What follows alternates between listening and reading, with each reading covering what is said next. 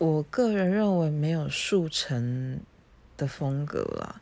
因为它可能会牵扯到你的身高、个人的身高、体型、呃肤色、